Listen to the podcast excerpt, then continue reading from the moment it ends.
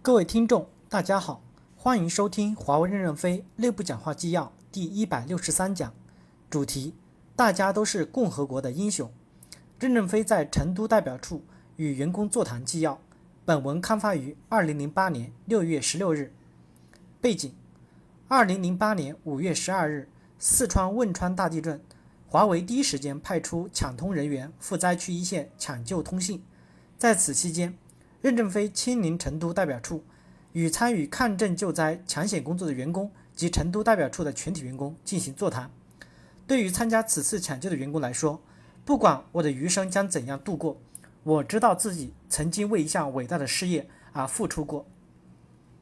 正文，任总说：“首先向大家问好，这次抗震救灾大家很辛苦，贡献很大，大家都是共和国的英雄。”上了战场的都是英雄，你们给全体员工做出了很好的榜样。其中，这次参加抗震救灾的有不少八零后的，给这一代人提供了一个很重要的榜样。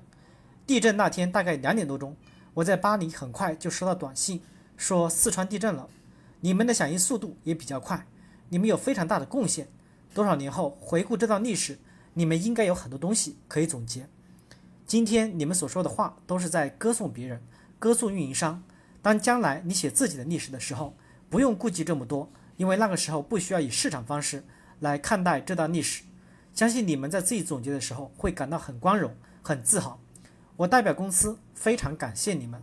我今天请大家多提问题，有哪些问题需要沟通，我们就这些问题来展开讨论。问题一：移动系统部胡克林说，成都代表处省内的业务，包括西藏地区业务量越来越大。地震之后也肩负了很多重建的工作，能不能得到公司更多的支持？代表处还有一些输出的任务，现在感觉人力资源工作的强度压力非常大。任正非回答说：“我理解你们的支持是指业务量大，工程任务越来越重，意思是说你的官也要当大一点，就是公司支持一下，把官的级别提高一点。我觉得这是好事情，做了贡献为什么不升？这是很正常的。我把你的心里话说出来了。”输出干部是很正常的。我们讲的新建的地方，不只是出成果，还要出干部。出了干部都窝在这个地方，不给别人帽子戴戴，人家怎么办呢？只能抢你的帽子了，就内讧了。你们要敢于挑重担，敢于输出干部。问题二：无线核电网陶尤俊，我们公司从长期来看，是不是会是一个分众公司、公众公司？任正非回答说：“我们始终应该记住。”打不通电话的时候，我们就要第一时间赶往机房，第一时间解决问题。这就是抢险救灾，这就是好的公众形象，这就是公众公司。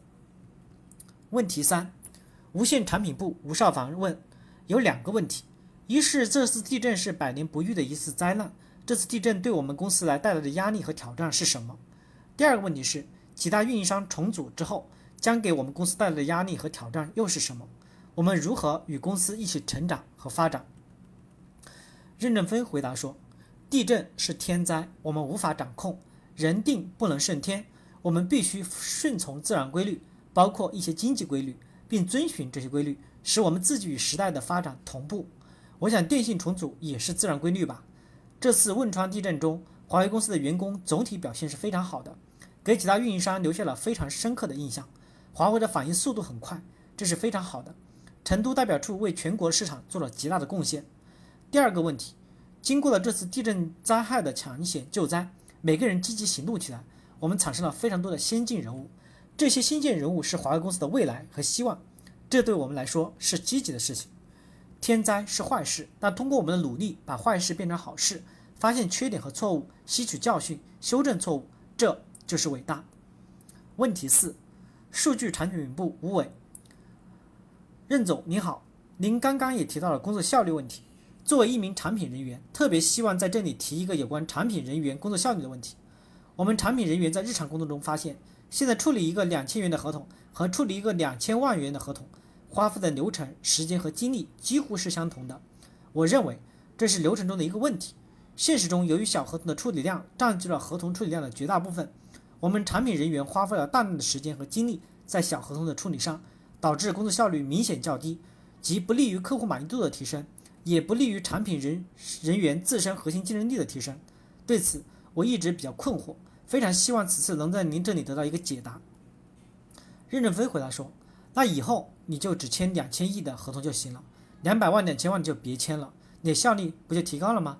你认为公司哪个地方出了问题，就要深刻的指出这个地方的问题，把它写在管理优化的报上，就是对公司改进的贡献。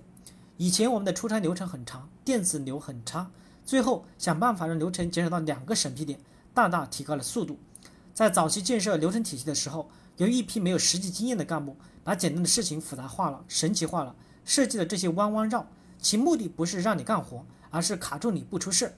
这些弯弯绕的改进就得大家来批评，你亲身感受到了，你就把它写在管理优化报上，想办法解决后方问题，公司才能进步。不过客观上说，公司这几年已经有了极大的管理进步。第二个问题，两百万、两千万的合同是不一样的，不按站点发货。当然，两百万、两千万的合同是一样的，反正都是一叠纸，签吧，货到前方再来分解。还不是，这不是要增加很多成本，花很多时间吗？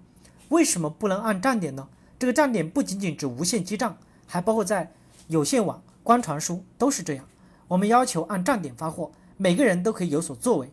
这个站点只有你最清楚。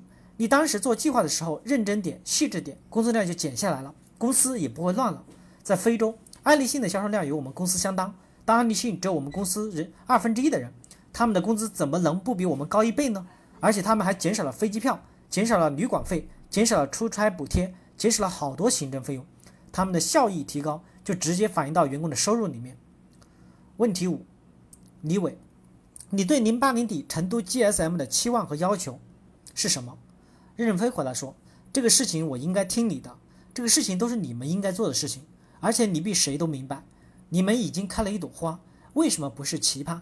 怎么做是你们自己的问题了。”这样中基层干部就成长起来了。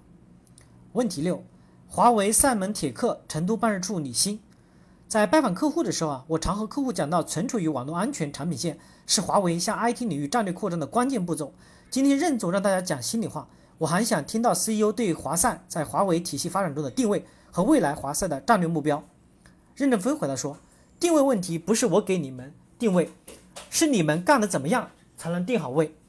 问题七。电信系统部李守华，我们现在提一个需求到公司，但公司与全球的需求进行排队，我们的需求就很滞后。我们公司全球化发展中有可能与资源的分配有所矛盾，想听一下任总的见解。任正非回答说：首先要理解公司的路标，在此基础上有没有把客户的需求归纳过来，这样我们的全球化统一的路标就清晰了。第二，如果你的需求不能得到重视，在管理优化报上就大喊大叫，也可以在员工平台上提出来。要以充分的理由体现你的需求的重要性。问题八，数通产品部朱家，我想就个人发展一个问一个问题。在我们进公司的时候，公司给我们指定了两条路，一条是技术专家，另一条是管理专家。很多公司的员工可能都想成为管理专家，而不想成为技术专家。公司对员工这种想法的包容心是怎么样的？任正非回答说：“我认为还有第三条路，淘汰。我们不能保证两种专家中你成功一种。”要是你不努力呢？要是你去做了做不了，你做了不适合自己能力的事情呢？这跟个人的技能、知识、个人的性格、人际关系能力都有很大的关系。人生的路是把握在自己手里的，员工走哪条路是取决于由员工自己，而不是取决于公司。感谢大家的收听。